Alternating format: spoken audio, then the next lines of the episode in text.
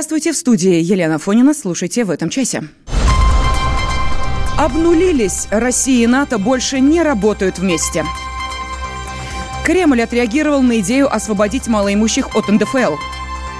Цифровая волна. Еще 20 регионов ушли от аналогового ТВ. День Примадонны. Алла Пугачева отмечает юбилей. Об этом и многом другом в эфире радио «Комсомольская правда». НАТО и Россия больше не сотрудничают. Совсем. Как заявил министр иностранных дел Александр Грушко, Североатлантический альянс сам отказался от позитивной повестки дня в отношениях с нашей страной. И пока нет признаков того, что НАТО знают, как выходить из этого тупика.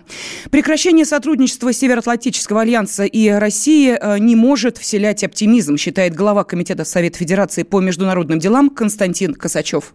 Отсутствие сотрудничества – это не наш выбор. Оно, разумеется, преследует далеко идущую цель – сдержать возможности России на международной арене, сдержать развитие России в сфере безопасности, в сфере военно-технического сотрудничества с другими государствами, ну и так далее. И то, что сейчас мы констатируем отсутствие такого сотрудничества между Россией и НАТО, это крайне тревожные обстоятельства, которые необходимо преодолевать. Но преодолевать его мы, разумеется, не можем и не будем в одностороннем порядке. Для этого требуется взаимная заинтересованность. Заинтересованности со стороны НАТО по-прежнему нет. Приходится ждать того, чтобы она однажды появилась, что однажды в головы натовских стратегов все-таки придет очевидная мысль, что без России им самим в этом современном мире жить значительно труднее и менее безопасно.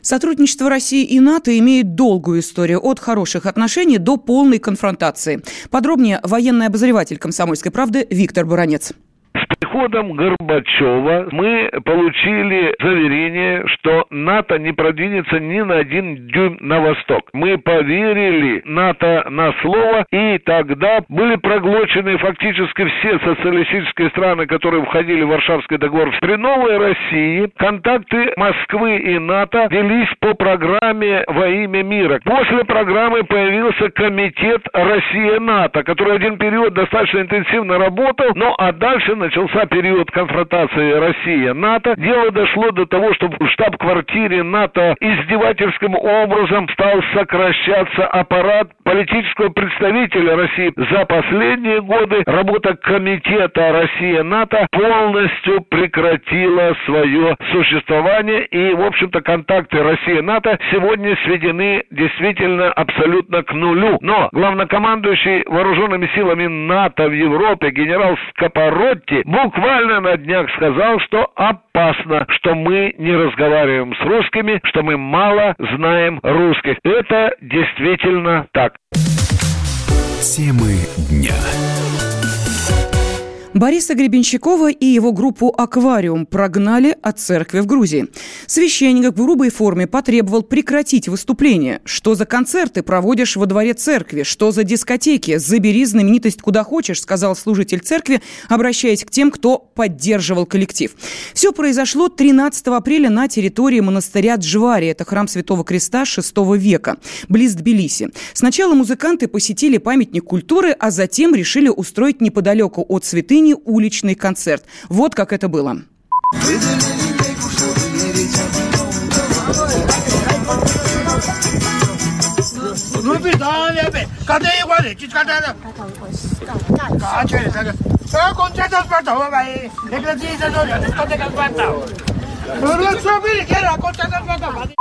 Произошедшее сразу стали обсуждать в соцсетях. Одни пользователи осудили священника, посчитав, что он сует нос не в свое дело, ну а другие поддержали, подчеркнув, что правила посещения святынь надо уважать. Но стоит напомнить, что это не первый случай срыва уличного концерта Гребенщикова. Так летом прошлого года в Киеве на музыканта напал радикал. Мужчина попытался избить артиста, но провокатора оперативно задержали. Гарсон. Иди. Давай, вали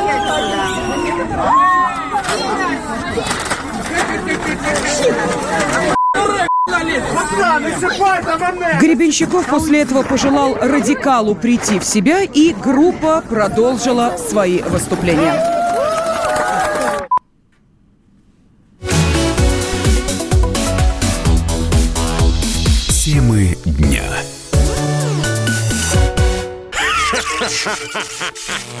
Машина времени! Она работает! Док, а ты уверен? Да! Посмотри сам! Но, док, это же просто радиоприемник. А чего ты ждал? Давай, включай дежавю! Вперед! В прошлое! Ностальгический удар от Михаила Антонова. Воспоминания о том, что мы бережно храним в памяти. Программа «Дежавю» по будням с 11 вечера в прямом эфире радио «Комсомольская правда».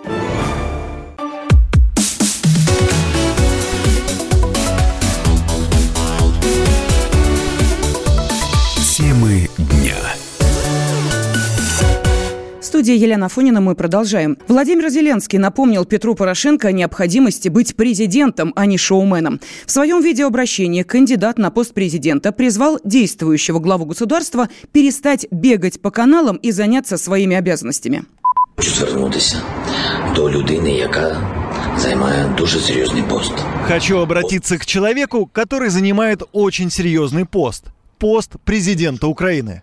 Господин Порошенко, я очень хочу, чтобы вы от «услышал» перешли к «я сделаю». А именно, посадили убийцы Екатерины Гандзюк, посадили Свинурчуков и вспомнили о том, о чем вы забыли, о наших пленных моряках, которые сейчас сидят за решеткой и ждут, пока вы набегаетесь по каналам в поисках Зеленского, наздаетесь анализов всем и накричитесь на стадионе. Пожалуйста, сделайте это. Это ваши дела. Потому что шоумен может стать президентом. А президент, который стал шоуменом, это обидно. Дебаты 19-го. Дела каждый день. Дебаты 19-го. Справу щодня. Все началось с того, что накануне Петр Порошенко, как и собирался, приехал на стадион Олимпийский. Он вновь призвал Зеленского явиться на дебаты, хотя тот с самого начала настаивал на другой дате, 19 апреля. Ну и в результате со сцены Порошенко вещал один, не упустив возможности высмеять своего конкурента. Ну а тем временем Украина ждет второго тура выборов. Он пройдет 21 апреля. В первом, напомню, лидером был Зеленский. Он набрал более 30% голосов. Порошенко поддержали почти 16% избирателей. Темы дня. Сегодня Примадонна российской эстрады отмечает юбилей. Алле Пугачевой исполнилось 70 лет.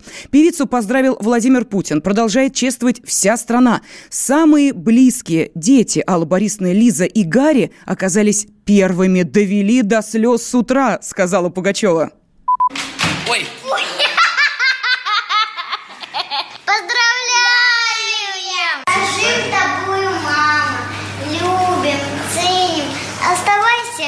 милая, всегда такой. И благодаря тебе мы лишь, мы лишь живем. Ой, ты моя сладкая. А, я, можно мне тоже, мама? Конечно, будем. Ой, довели до слез мать сюда. Мама, я с тобой и знаю, лучше мамы не бывает. Я твой сын, и значит, буду рядом в нужную минуту. Защищу и помогу, от обид берегу. Мам, а? я в таком платье узнала. Да, это пижамка. Ты сама сделала? Да. Какая красота. Э, развяжи этот бантик и узнаешь, какой там секретик. Давай. Развяжи. Birthday to you! Днем рождения! Мама, днем рождения! Ура!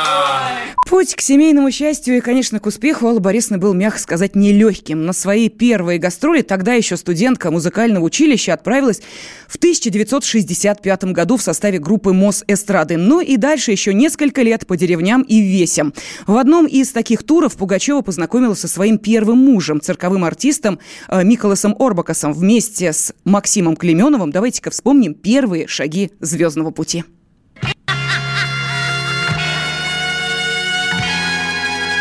Прежде чем стать знаменитой на весь Союз, Алле Пугачевой пришлось поездить со студентами циркового училища по деревням и селам. Клоуны жонглировали, а 20-летняя преподаватель сальфеджио аккомпанировала им на пианино. Как рассказывает бывший директор Екатеринбургского цирка Анатолий Марчевский, уже тогда Пугачеву называли талантливой и одаренной артисткой. Это был второй курс циркового училища, и у нас планировались гастроли студенческого циркового коллектива. Наш великий режиссер Юрий Павлович Белов сказал, вы знаете, с нами поедет вот еще талантливая, на мой взгляд, девушка, которая будет нам и аккомпаниатором, ну и будет там отделение или полотделение со своими песнями. Студентов направили в Тамбовскую область. Каждый день они выезжали за 100-150 километров от города, чтобы порадовать сельчан. В сельских клубах Алла Пугачева пела песни «А я такая», «Мое счастье» и «Наплачешься со мной». Молодая певица очень быстро находила контакт с публикой. Особенно она нравилась деревенской репетне. Аккомпанировала она себе сама, играла всегда на пианино, которое было в каждом сельском клубе. Правда, как вспоминает музыкант Валерий Морозов, однажды пианино в клубе не оказалось. Концерт едва не сорвался. Это было в городе Мичуринск, Тамбовская область. Большой у нас афишный концерт. Мы приехали, всю аппаратуру поставили, а потом смотрим, нет инструмента. Говорим, Алла, я говорю, а что ты будешь делать? Ой, кошмар, какой ужас. Она, значит, переживать начала. Я говорю, успокойся, все будет окей. И у нас в программе работала девочка, и у нее был маленький аккордеон. Я говорю, Кать, давай мы сделаем так, когда Аллу объявим, и нам аккордеон дашь, мы меха будем раздвигать за кулисами, аппликатура будет как бы высовываться из кулис. Там вообще ахнул весь зал, потому что маленький аккордеончик, и вот она на этом полуметре сделала симфо-джазовый концерт. Великолепно. За один концерт юные артисты, включая Аллу Пугачеву, получали всего 5 рублей. Всего за два месяца студенты дали 180 концертов. Каждый заработал примерно по 60 рублей. Этих денег в то время могло хватить на пару месяцев сытой жизни. В гостиницах студенты брали комнату для мужской части коллектива и отдельную для прекрасных дам. Если кровати не хватало, спали на полу на матрасах. Личных вещей у них почти никаких не было, только реквизит. Кстати, именно во время гастролей по Тамбовской области Алла Пугачева познакомилась со своим первым мужем, с которым они поженились уже следующей осенью. А свидетелем на свадьбе был Анатолий Марчевский. Эти мелодии, темп, ритм и манера поведения завораживали зрителя, а мы удивлялись студенты, что вот наша одногодка пользуется таким успехом, и мы как кролики были загипнотизированы. Но вот этот гипноз кончился тем, что в итоге мой однокурсник стал ее мужем, Николас Орбакас, и появилась прекрасная Кристина Арбакайте. Я оказался в зале бракосочетания как свидетель со стороны однокурсника моего. Они торжественно регистрировались, Миколас, Сала, и потом там же рядом было кафе, где мы сели и поели пельмени. С тех пор прошло 50 лет. За это время Алла Пугачева записала более 20 музыкальных альбомов, успела пять раз выйти замуж, четыре раза развестись и стать самой востребованной певицей в стране, нося гордое звание «Примадонна».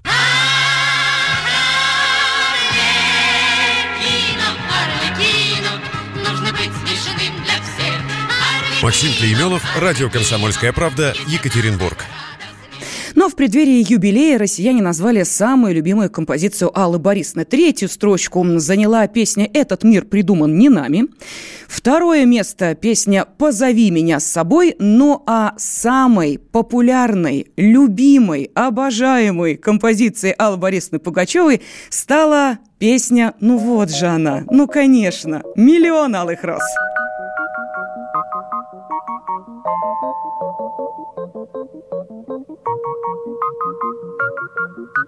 Жил-был художник один, Домик имел и холсты, Но он актрису любил, Ту, что любила цветы. Он тогда продал свой дом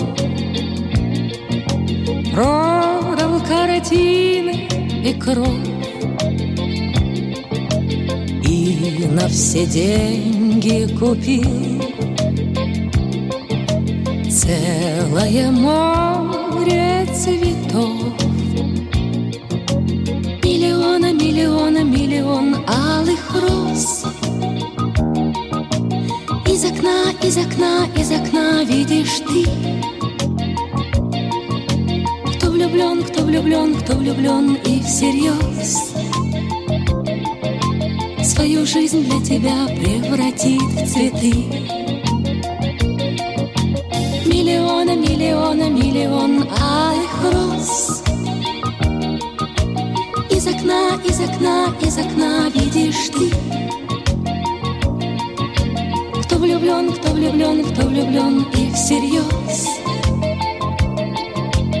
Свою жизнь для тебя превратит в цветы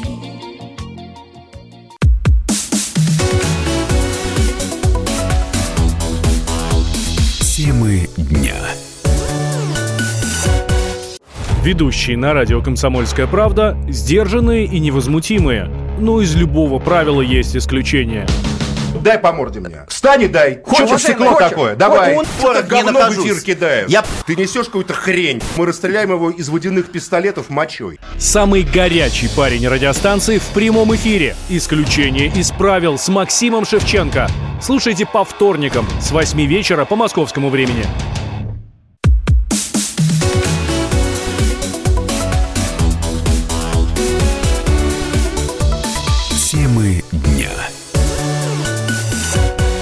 Студии Елена Афонина мы продолжаем. В интернете появились новые схемы мошенничества. Пользователям предлагают поучаствовать в беспроигрышной лотерее или опросе. Вознаграждение, конечно же, гарантируется. Но после этого выигрыша пользователя просят выплатить комиссию за перевод документов и ввести данные банковской карты.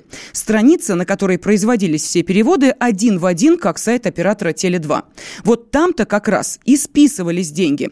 Но сам оператор тут ни при чем, заявлял шеф-редактор интернет-портала «Мобильные телекоммуникации» Леонтий Букштейн.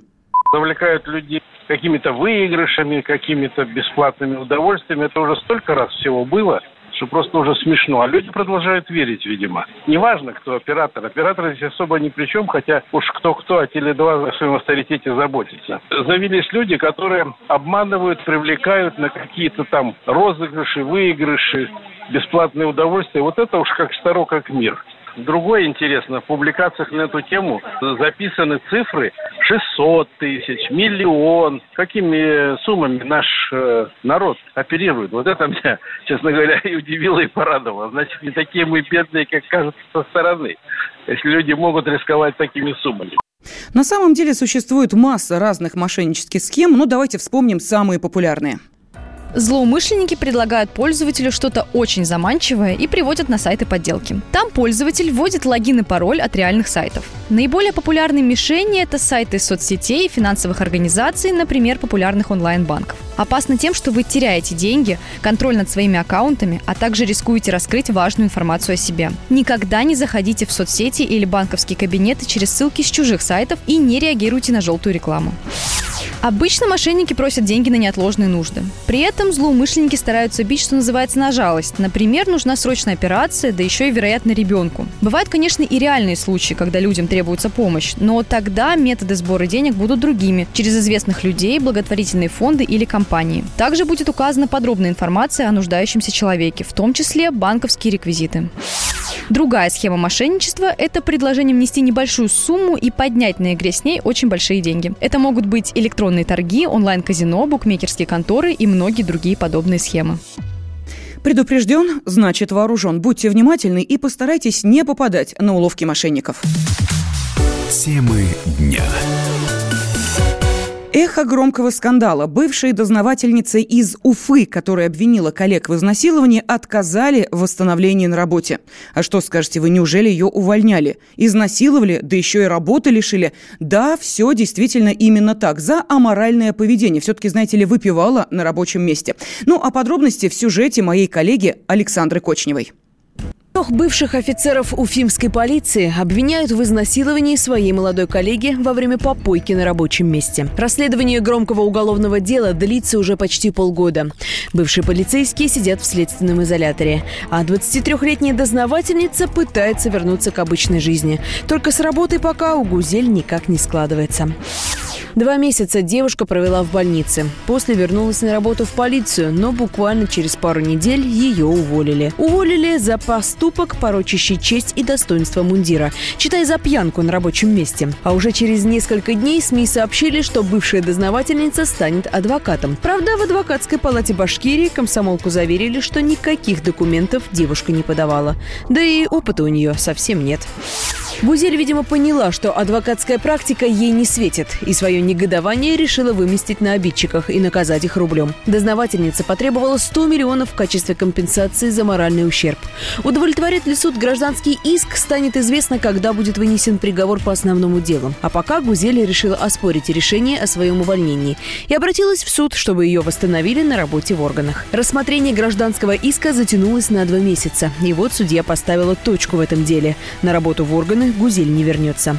И по имеющейся у комсомолки информации, адвокат девушки обжаловать решение суда не планирует. Чем же теперь займется Гузель? Не получилось найти работу в юридической сфере, но, может, станет певицей, о чем мечтала еще со школьной скамьи.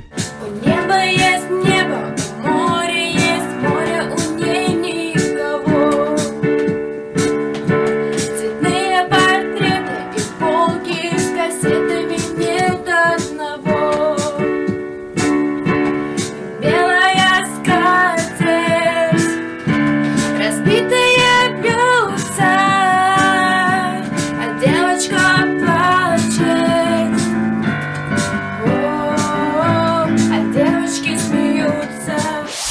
Александра Кочнева, радио «Комсомольская правда».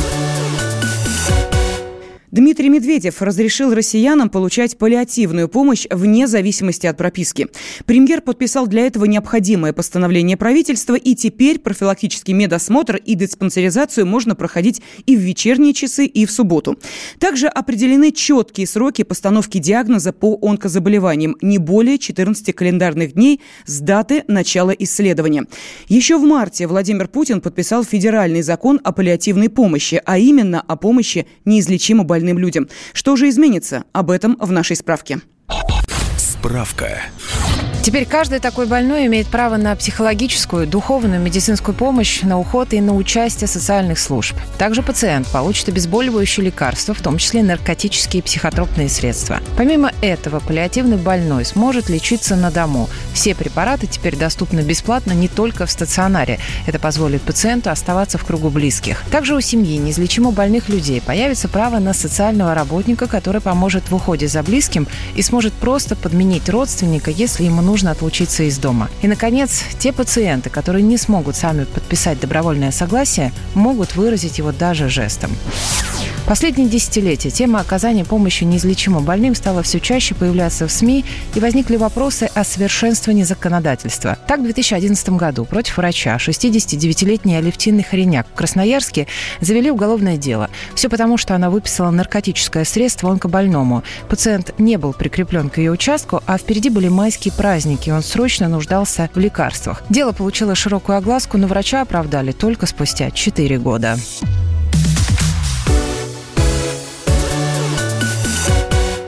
Техосмотр автомобилей передумали снимать на видео. Этот пункт исчез из списка обязательных во время процедуры. Поправки в закон, которые вводят усиленный контроль за процессом техосмотра, внесены ко второму чтению законопроекта. Так что снимать на видео не будут, а вот требование обязательной фотофиксации остается. Так что маневров для мошенничества больше не станет. Хотя обходные пути уже давно всем известны, заявил автоэксперт Евгений Грек. Ну, потому что это колоссальные деньги, которые не приведут, опять же, ни к какому результату. То есть способов обойти у нас еще во время государственного технического осмотра было придумано масса, да, у нас. Когда первые попытки ставились, колоссальные бюджетные деньги были бабаханы. Но это просто все пойдет, опять за счет, в данном случае, налогоплательщиков, автолюбителей. А безопаснее дорогах не станет. Тут надо кардинально менять систему. И, к сожалению, таких, таких вещей у нас много. Денег можно потратить, кому-то, наверное, станет от этого легче, кто-то заработает. Кому-то будет казаться спокойно в том виде, как преподносится, но фактически это не срабатывает. Пакет законопроектов об усилении контроля над техосмотром был подготовлен по поручению Владимира Путина. Из обязательных пунктов осталось оформление диагностической карты в электронном виде. Такой документ технический эксперт может подписывать собственным электронным ключом. Если, например, во время техосмотра найдут нарушения по требованиям безопасности, то диагностическая карта будет выдаваться с указанием этих нарушений. Также по новым правилам операторы, которые проводят осмотр, будут нести ответственность за выдачу положительных карт при наличии нарушений.